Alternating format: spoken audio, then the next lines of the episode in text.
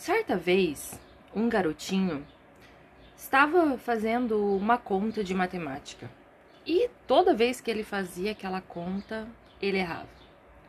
Ele fazia uma conta e errava, fazia outra conta e errava de novo. E ele continuava errando toda vez a mesma conta. Até que ele percebeu que ele estava fazendo a conta de maneira equivocada. E foi aí que ele mudou a forma de fazer essa conta e passou a fazer certo e dar certo e acertar cada vez mais. Claro que nos primeiros momentos não foi muito fácil chegar a esse resultado assertivo, mas com o tempo e com a prática ele conseguiu fazer tudo isso. E por que que eu tô contando essa história para vocês?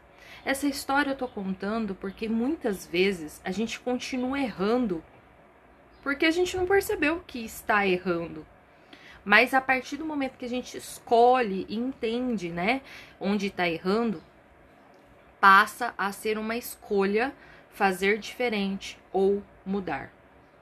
Imagina se mesmo sabendo que está errado, esse aluninho continuasse fazendo essa conta de matemática errado e cobrasse do professor um resultado certo, cobrasse do professor uma nota melhor, cobrasse do professor que aquilo fosse diferente. E é aí que muitas vezes essa analogia serve para comparar com a nossa vida. Porque a gente continua fazendo errado e cobra da vida, de Deus e do universo que a gente tenha uma, um resultado melhor.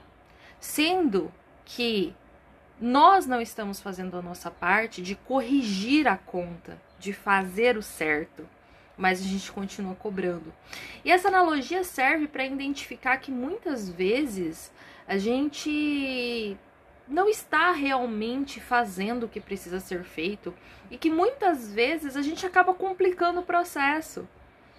Porque se a gente entende o que precisa ser feito, a gente vai treinar o certo. A gente vai fazer uma, duas, três até acertar, até ficar fácil. A gente fez isso na escola a vida inteira. A gente faz isso toda vez que a gente precisa desenvolver um aprendizado. É assim com andar de bicicleta, é assim com dirigir, é assim com contas de matemática, é assim com ler e escrever. Mas na prática, na vida, a gente complica, né? A gente às vezes sabe que não é aquele caminho, que não é aquela conta, que não é aquilo, mas a gente insiste em fazer a mesma coisa esperando um resultado diferente.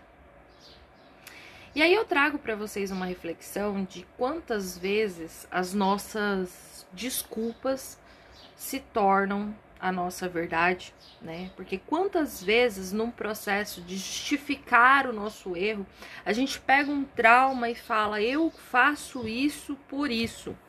Mas dentro de nós nós estamos esperando um resultado diferente.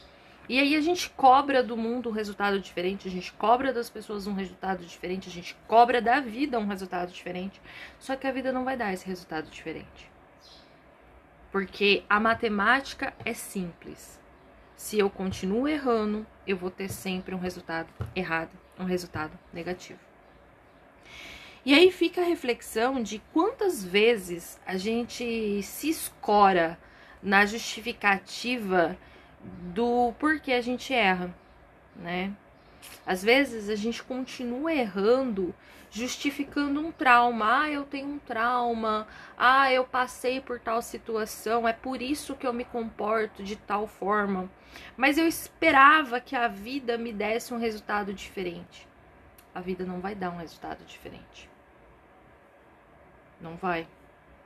Mas, Manu, eu não consigo fazer diferente, eu não tô conseguindo aprender. Terapia. Né? É, a terapia, ela se torna o professor da vida. A espiritualidade também se torna o professor da vida. Quando a gente entrega a nossa vida à espiritualidade, e aqui espiritualidade eu não estou falando de algo religioso, eu estou dizendo de espiritualidade de corrigir as nossas dores, corrigir os nossos fantasmas que estão presentes no nosso espírito, aí sim a gente passa a ter um processo de autoconhecimento verdadeiro. Mas enquanto a gente continua insistindo no erro, se torna muito, mas muito complicado ter um resultado diferente, né? E eu espero que você leve essa analogia para tua vida, que você cresça e consiga elevar o teu pensamento, enfrentar os teus fantasmas e aprender a fazer uma matemática diferente. Porque muitas vezes a conta é simples. É a gente que está errando o cálculo. É isso. Um bom dia para você.